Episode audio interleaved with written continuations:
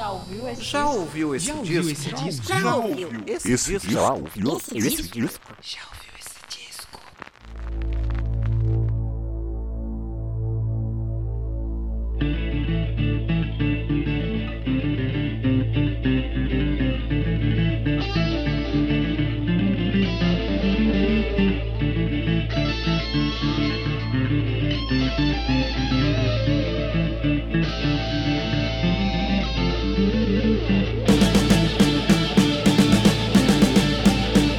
sou Danilo de Almeida e está começando mais um episódio do podcast Já ouviu esse disco? É essa pergunta que eu vou fazer para vocês em todos os episódios desse podcast que fala sobre discos e suas histórias. É, essa semana aqui está sendo especial, episódio duplo, aí sobre Iron Maiden. É, segunda-feira aí falamos sobre o Peace of Mind e hoje eu vou falar sobre esse discão que é o Somewhere in Time, é, pois é, que é um dos meus discos favoritos do Iron Maiden, é o tema da nossa segunda temporada, onde eu e mais algum, alguns convidados, né, de muito garbo e elegância, vamos falar sobre os nossos discos favoritos, é, pois é, semana que vem a gente traz mais um convidado, aliás, convidado não, uma convidada mais que especial aqui para o programa, amiga aí, ouvinte de longa data, e vai ser muito legal ter ela por aqui. Hoje é, vamos falar de Iron Maiden. Antes de começar o episódio, só vamos lembrar vocês aí de seguir o podcast lá nas redes sociais.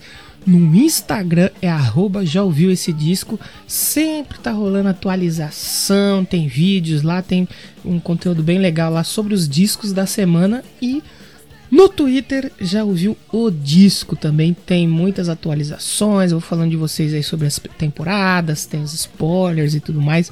Eu vou jogando lá e também é por onde sai os episódios, links para o MP3 direto, link para você dar PG View pra gente, links para outras plataformas, seja aí por onde você escuta. Nós estamos em todas as plataformas e no já ouviu esse disco.com. Passa lá, deixa um page view pra gente claro, deixa seu comentário, deixa o seu feedback, que é mais do que importante a gente saber o que você está achando do programa, que isso é muito importante. Então, hoje, aqui no Já Ouvi Esse Disco, a gente vai falar de um disco lá de 1986, o Somewhere in Time, do Iron Maiden. E me diz aí, você já ouviu esse disco?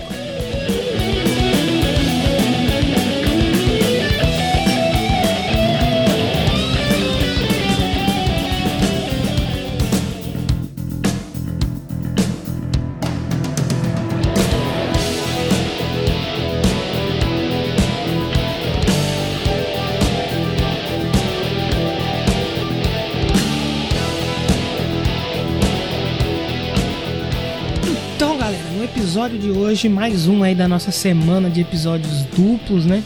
Segunda-feira tivemos o Peace of Mind e hoje estamos aqui com o Somewhere in Time. Não se esqueça de seguir a gente lá nas redes sociais, acabei de falar aí, mas tem que frisar que é para você não esquecer, o seu feedback é muito importante. No Instagram, já ouviu esse disco e no Twitter já ouviu o disco e tem o nosso site também que é o já ouviu esse disco.com. É, olha aí, hoje mais um disco do Iron Maiden. Lá na primeira temporada eu falei sobre o Fear of the Dark, que apesar de não ser um dos meus favoritos, claro, eu gosto muito, mas não tá na, sei lá, acho que nem no, meus top, no meu top 5 de favoritos, ele foi muito importante. Nessa semana eu já falei sobre o Peace of Mind, né? Foi um dos álbuns aí que eu demorei pra perceber o quanto ele era foda e grandioso. E aí, quando eu percebi, ele finalmente entrou lá no meu top 3, talvez, de álbuns do Iron Maiden. E hoje tem mais um álbum que aconteceu a mesma coisa. Eu sempre gostei muito, muito do Power Slave e gostava também de discos ao vivo. Por exemplo, o, o disco do Rock in Rio era meu favorito, né? Porque acho que foi assim, um dos primeiros contatos que eu lembro com a banda depois já do Fear of the Dark, né? Que até mencionei lá na primeira temporada. E eu sempre gostei muito do Live After Death também, gostava do Death on the Road, que é da turnê do Dance of Death. Eu sempre gostava muito dos ao vivos. E de estúdio, meu favorito era o Power Slave, e eu gostava muito também do primeiro disco do Iron Maiden. Mas com o passar dos anos, né, a gente vai refinando o nosso gosto, algumas coisas mudam, outras coisas permanecem. Uh, e aí o Peace of Mind acabou entrando assim fácil pro meu top 3. E outro que entrou depois de eu escutar muito, muito, muito, muito assim. É, e não que eu escutei muito para forçar ele ser o favorito, é porque eu, eu comecei a perceber o quão incrível esse disco é, né? Que é o Somewhere in Time, né? Cara, é um disco fantástico, é, que gerou muita polêmica, já vou falar disso, né? Por causa de mudanças de som e tal. O pessoal adicionou um elemento novo, o pessoal da banda quis inventar a moda ali e na época não foi tão bem visto assim, mas com o passar do tempo as pessoas perceberam o tamanho é, do poder e do peso que tem o Somewhere in Time. E eu fui uma dessas, né? Porque assim, uh, acho que tem duas ou três músicas ali que é fácil assim top 5 minhas músicas favoritas do Iron Maiden, também já vou citar. Então não tem como deixar de fora esse disco aqui na temporada onde eu estou falando sobre os nossos discos favoritos. É, pois é. Então, como eu falei lá no episódio passado, o Iron Maiden ele, ele tinha encontrado talvez ali sua formação definitiva, né? Pelo menos até naquela época, é, lá no Peace of Mind com a entrada do Nico McBrain. E o resultado disso foi, foi incrível, né? Que foi o próprio Peace of Mind. Uh, que se já não fosse suficiente a banda lançar um baita disco como foi o Peace of Mind, na sequência eles lançaram outro disco maior ainda, que foi justamente o Power Slave, que foi um disco que quase entrou aqui nessa lista, mas quando eu comecei a pesar assim, né, os discos na balança, o Peace of Mind e o Summer in Time eles acabaram vencendo. E e assim, no Power Slave a banda não deixou nenhuma dúvida que era um dos maiores nomes, ou se não o maior nome de atividade do heavy metal ali é, em um dos maiores nomes em atividade né, no heavy metal até naquela época e até hoje é também, né? Porque Iron Maiden é Iron Maiden, né?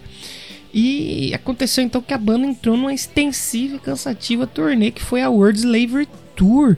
Foi uma turnê que durou aí 331 dias e a banda fez 187 shows, coisa pra caramba aí. Sendo que um desses shows foi lá no Rock in Rio em 85, né? O clássico show do Rock in Rio de 85, ao lado do Queen, para mais de 200 mil pessoas. E também teve, acho que, duas apresentações lá nos Estados Unidos. Eu não lembro se foi na Califórnia, Los Angeles, não lembro onde foi. Que foi as apresentações que depois viraram o Live After Death, né? Também foi dessa época da World Slavery Tour. É, e claro que tudo isso aí causou um desgaste na relação da banda já nessa época aí de Power Slave, Summer Time, e esse desgaste ele acabou afetando diretamente aí na criação do álbum. Afinal de contas, o Bruce Dixon ele não tem participação nenhuma com composição nesse disco que eu vou falar hoje aqui. Ele chegou até a apresentar canções, umas canções mais acústicas, assim, uma coisa mais Led Zeppelin, aquele physical graffiti, só que a banda rejeitou na hora, falou: não, não, aqui não, isso aqui não vai colar não. E, e, talvez foi aí o início de uma ruptura que se confirmou lá na frente, né? Depois da banda lançar o Fear of the Dark em 92, que foi quando o Bruce saiu da banda. E como eu já disse, comentei já o Fear of the Dark, tem um episódio sobre ele, episódio 8 lá da primeira temporada, escutem lá que ficou muito bom.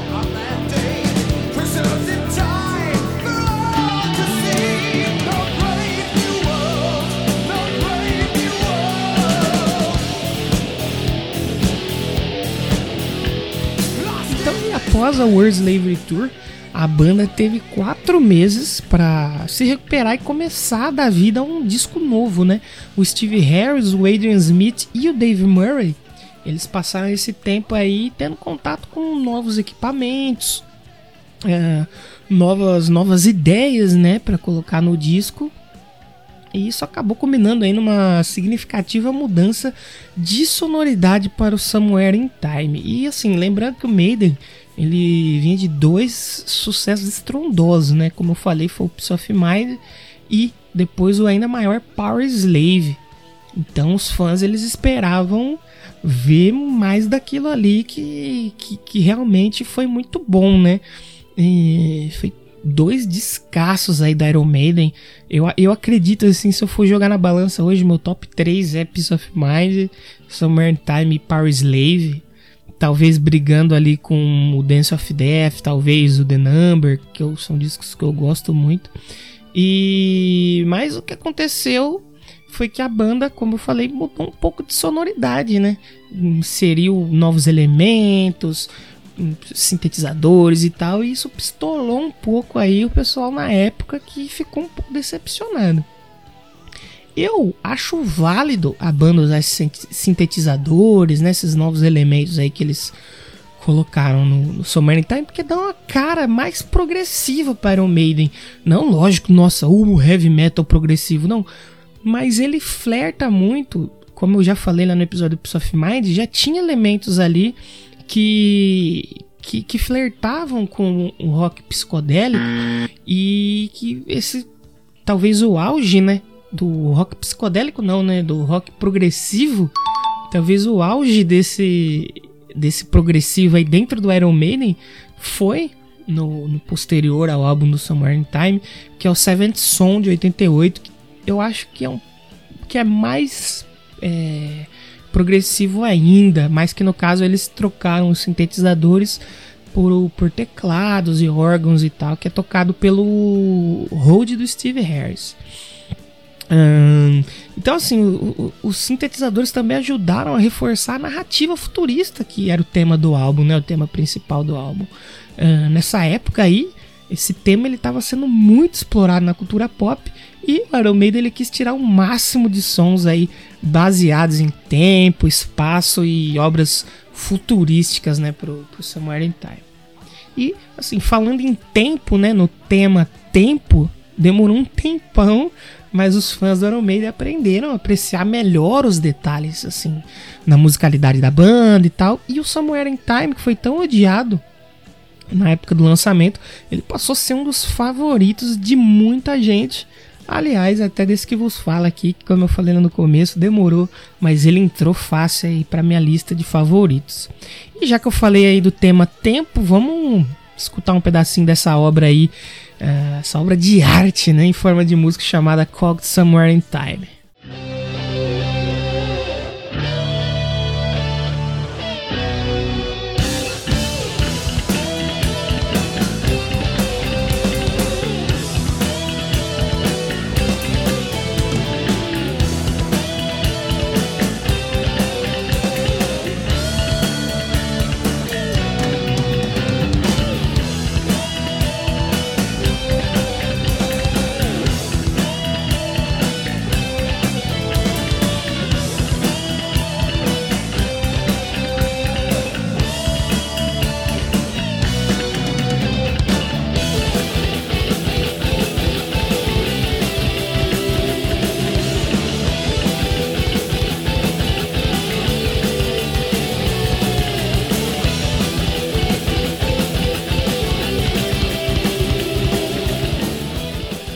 Somewhere in Time mais uma vez foi gravado lá nas Bahamas, né? No Compass Point Studios, que eu já falei aqui também desse estúdio lá no programa do of Mind. Só que dessa vez só a bateria e o baixo foram captados lá. As guitarras e a voz foi gravada lá na Holanda. Já tava, você viu que o grupo já estava separando, né? E o, o, álbum todo foi mais uma vez mixado em Nova York, aí pelo genial parceiro de longa data do Iron Maiden, o Martin Beard, que acabou nos deixando recentemente aí. Bom, enfim, em 26 de setembro foi lançado pela EMI, mais uma vez, né? O Somewhere in Time, 26 de setembro de 1986. Somewhere in Time chega ao mundo.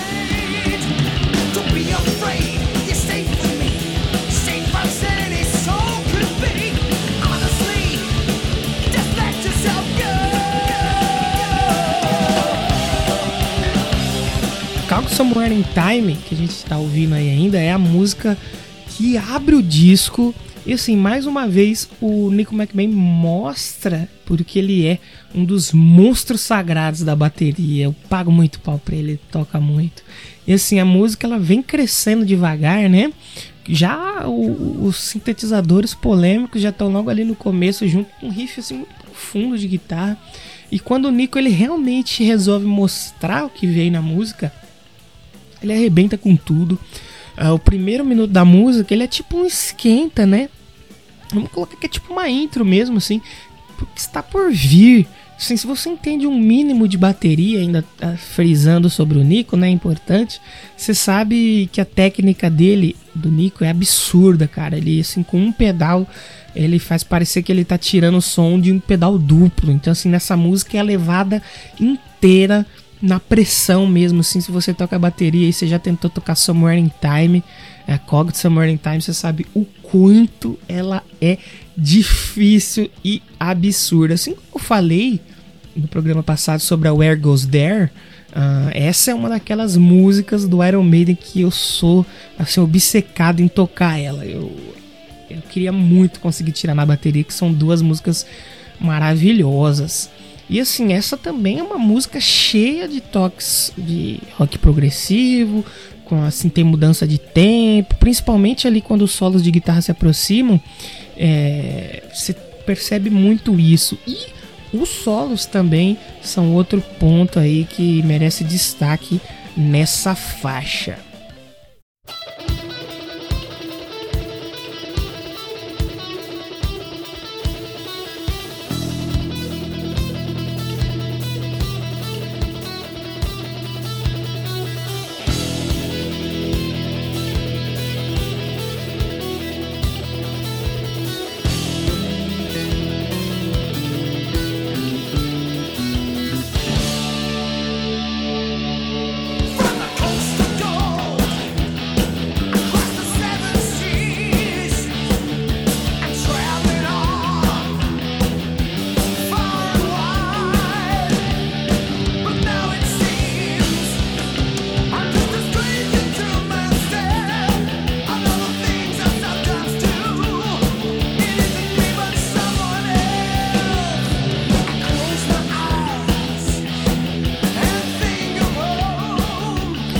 Sequência de faixas, então, assim como Peace of Mind, ela não decepciona.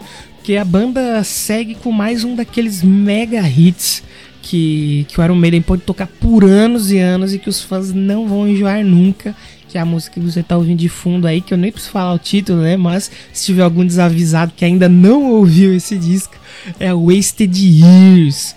É, Wasted Years foi lançada como single, né? E já fez muito sucesso na época. O riff de introdução é um dos mais marcantes do Iron Maiden e com certeza você aí já tentou tocar violão, tentou tocar guitarra, eu tenho certeza que você já pegou a tablatura ali desse riff para tentar fazer, porque pelo menos eu tive essa experiência, ele é bem tranquilinho de reproduzir. Só o comecinho, porque o resto da música já não é tão fácil não. Mas a Wasted Years ela é uma daquelas músicas que já não tem tanta firula nesse disco, é um rockzão mais direto. Uh, se você for comparar com as outras, que são cheias dos sintetizadores e toques de progressivo, ela já é uma música mais direta e reta. E foi escrita pelo Adam Smith, que também tem um solo fantástico nessa música. É, sem falar no refrão, que é um daqueles refrões, né? Que se grudar na sua cabeça é, e vai com certeza vai grudar na sua cabeça, ele não sai mais. É, não é à toa aí que é a faixa desse disco que acho que melhor sobreviveu ao tempo e que está até hoje aí nos set lists do Iron Maiden.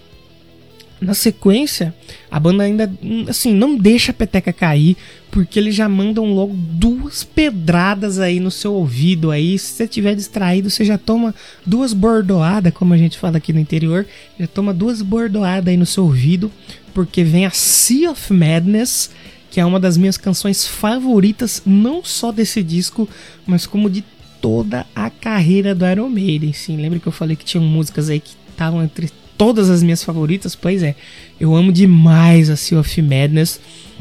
E assim, é uma pena ela ter, ter sido esquecida, né? pela banda aí, pois eu acho que ela tem um punch incrível, cara. Te acerta aí uma bordoada, como eu falei, na orelha, porque é, é foda mesmo essa faixa. Logo no começo você tem a, do, a dobradinha, né? Steve Harris e Nico McBrain ali roubando a cena. E o Bruce Dixon também não fica atrás. Vocal dele, vocal poderoso, né? Não tem nem que falar nessa música, ele está brilhante. E assim, apesar da Sea of Madness ter sido esquecida, a música seguinte foi mais uma que sobreviveu bem ao tempo aí nos setlists do Iron Maiden, que é a Heaven Can Wait.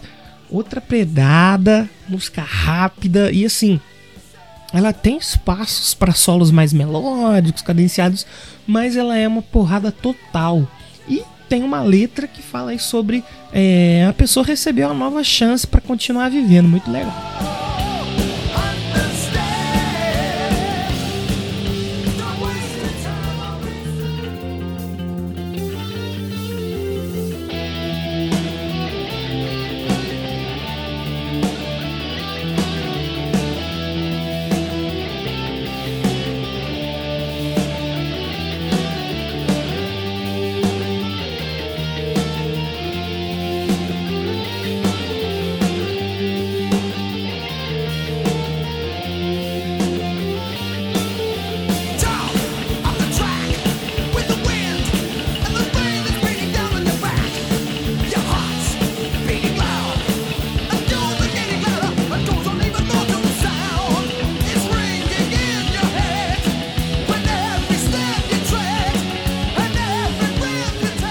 Apesar do enorme e estranho título, essa música que você está ouvindo de fundo aí, a The Loneliness of the Long Distance Runner, é também para mim uma das melhores do disco. Ela é uma música fantástica. Muita gente também sempre esquece dela. Aliás, o próprio Iron Maiden esqueceu dessa música, né? E ela começa calma assim, aí ela vem crescendo aos poucos ela vai te preparando para pedrada que tá vindo e quando vem é uma paulada só, é, direta e reta, assim. Ali no meio dela tem mais uma vez elementos ali de rock progressivo, talvez Steve Harris é bem fã desse desse gênero e anos 80, sintetizadores, a mistura perigosa e você sabe, né? O Iron Maiden também acabou colocando esses elementos aí durante as suas faixas, principalmente aqui no Summer in Time e no Seventh Song. Assim, mais uma, mais uma vez as guitarras brilham, mas sem atrapalhar o resto da banda, como sempre foi no Iron Maiden, né? Tudo no seu devido lugar e todo mundo brilha junto, ninguém aparece mais do que ninguém.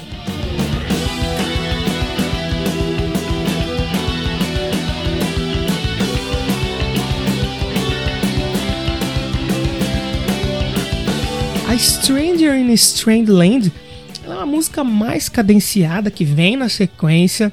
E, e também, mesmo ela sendo mais cadenciada, ainda assim é muito pesada. Mais uma vez a dobradinha. Steve Harris e Nico McBrain eles brilham. E o Adrian Smith nessa música ele apresenta um dos solos mais bonitos do disco e também da sua carreira tranquilamente. E ele que também foi o autor aí da letra da Strange na Strandland, que fala sobre uma história de um explorador que ele foi visitar o Ártico e ele morreu congelado. E assim, 100 anos depois o corpo dele é encontrado preservado por outros exploradores. Assim, é, o Adrian Smith ele estava inspiradíssimo para escrever, tanto que as maioria, a maior parte das composições nesse disco é dele. Na sequência, a gente tem a única participação do Dave Murray como compositor no disco. É, é na música Deja Vu, né? A música começa com um dedilhado belíssimo, a melodia é bem emotiva, mas é assim, apesar de ser lá dos anos 80, esse disco, essa música ela é bem bem moderna, ela soa muito atual aí, 40 anos quase depois, ela ainda é bem atual. E, e, e, assim, essa aqui eu também tinha que destacar muito a, a, linha de bateria do Nico McBrain, que tá muito incrível. Assim, escuta com calma, presta atenção. Que o cara faz um trabalho ali de pé ali, o bumbo dele é maravilhoso. presta atenção que o, o Nico McBrain é foda. Escuta essa linha de bateria, escuta a música inteira que ela é incrível.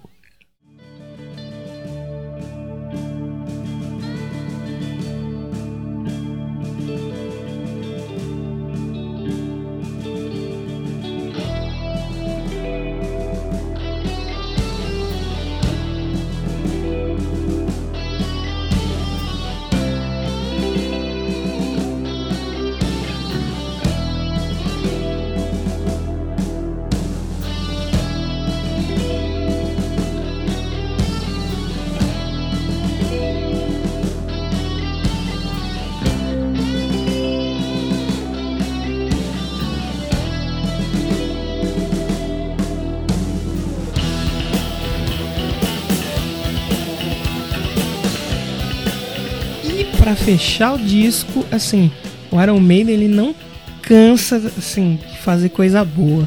Já não bastasse fazer sete músicas foda pra caramba, ainda tinha mais uma para entregar no Somewhere in Time, que assim, é uma canção talvez uma das mais épicas do Iron Maiden. E que é essa que você tá ouvindo aí de fundo, que é Alexander the Great. Esta música é foda. Eu vou me despedir de vocês enquanto a gente ouve ela. E assim, você ouve essa música por 8 minutos, mas ela é tão hipnotizante, é, a, a, forma como ela é construída, né? Que não parece que passou nem 4 minutos. E se ela tocasse por mais 10 minutos ainda, você poderia ouvir tranquilamente. É, talvez esse álbum no Maiden ele tenha me ensinado, ele me ensinou gostar de músicas um pouco mais longas, né, como a própria of Summer in Time, Alexander the Great, porque assim, a forma como Iron Maiden constrói essas músicas mais longas e faz elas soarem tão bem, é, me, me, me, conquistou, cara, tanto que eu gosto muito de ouvir Seventh Son of a Seventh Son, o Sign of the Cross, por exemplo, no último disco teve a Empire of the Clouds, então o Iron Maiden faz isso muito bem. E, apesar das críticas, o álbum foi um sucesso de venda, talvez muito também pela carona que pegou aí no sucesso do Power Slave e da World Slave Tour, sendo que só nos Estados Unidos foi mais de um milhão de cópias vendidas, sendo que o Maiden não é uma banda que toca em rádio, uh, não é main, não, não era, né, apesar deles serem gigantes, eles nunca foram uma banda que chegaram pro povão, né, então assim, vender um milhão de disco lá é, é incrível, né? Em 95, o álbum ele recebeu um relançamento e vinha com umas faixas covers é, como bônus, né? Minha favorita aí é a Reach Out, que ela é cantada pelo Adrian Smith e tem os backing vocals do Bruce Dixon. É muito, muito legal a Reach Out. É, uma curiosidade assim, interessante da gente falar antes de se despedir é que devido a falhas na gestão financeira do Iron Maiden nessa época, tem muito pouco material gravado dessa turnê. É, sendo que eles estavam visando redução de gastos e tudo mais, é, e, e, acabou fazendo que os registros dessa turnê que foi de divulgação do, do, do Somewhere in Time eles se tornassem muito raros, porque tem pouquíssimas coisas, e é uma pena, né? Porque o disco é muito, muito, muito incrível e merecia muito aí ter um registro qualidade feito pela própria banda, né? Ao vivo, o palco era muito legal. Você consegue ver algumas fotos no Google da época do Summer in Time, era um palco muito legal. A banda começou a colocar uns efeitos assim, então é uma pena não ter muita coisa sobre esse disco. E sobre a capa, eu não me esqueci, não. Calma, né? Que essa assim, essa capa do Somewhere in Time, ela ficou muito famosa por ter assim uma centena de easter eggs e referências. É mais uma capa feita pelo Derek Riggs e assim é incrível é, o tanto de referência que você tem nessa capa do Summer in Time. Se tem um disco que você precisa ter em vinil para você apreciar a capa completa, aberta, assim, duas partes, é o Somewhere in Time, porque a capa é uma obra prima, assinada pelo Derek Riggs e claro com muita inspiração ali de Blade Runner, que na época tava tinha sido lançado. Acho que apesar do Blade Runner ele não ter sido um mega sucesso na época que saiu. Eu não lembro onde foi que eu escutei isso. Ele teve uma relevância, mas ele só foi se tornar um filme mega clássico assim anos e anos depois, mas o Maiden já bebeu um pouquinho dessa fonte. Então, vamos subir o som de Alexander the Great para a gente se despedir aí. É, semana que vem, mais um convidado, uma convidada aqui no Já Ouviu Esse Disco. Espero que vocês ouçam o episódio com ela, que vai ficar muito incrível. E não se esqueçam de seguir o podcast lá nas redes sociais. No Instagram é o Já Ouviu Esse Disco. E no Twitter o Já Ouviu o Disco. Sempre tá rolando atualizações e essa semana teve vídeos aí, né? Da, do Peace of Mind que eu tenho aqui. E vai ter o vídeo também com o Somewhere in Time mostrando para vocês. Até eu posso me aprofundar um pouquinho mais na capa lá no Instagram. Então apareçam por lá e não se esqueçam de me responder. Pergunta que eu também vou deixar no Instagram agora para vocês responderem lá nos stories, que é a pergunta que eu faço todo episódio você sabe qual que é, né? Já ouviu esse disco?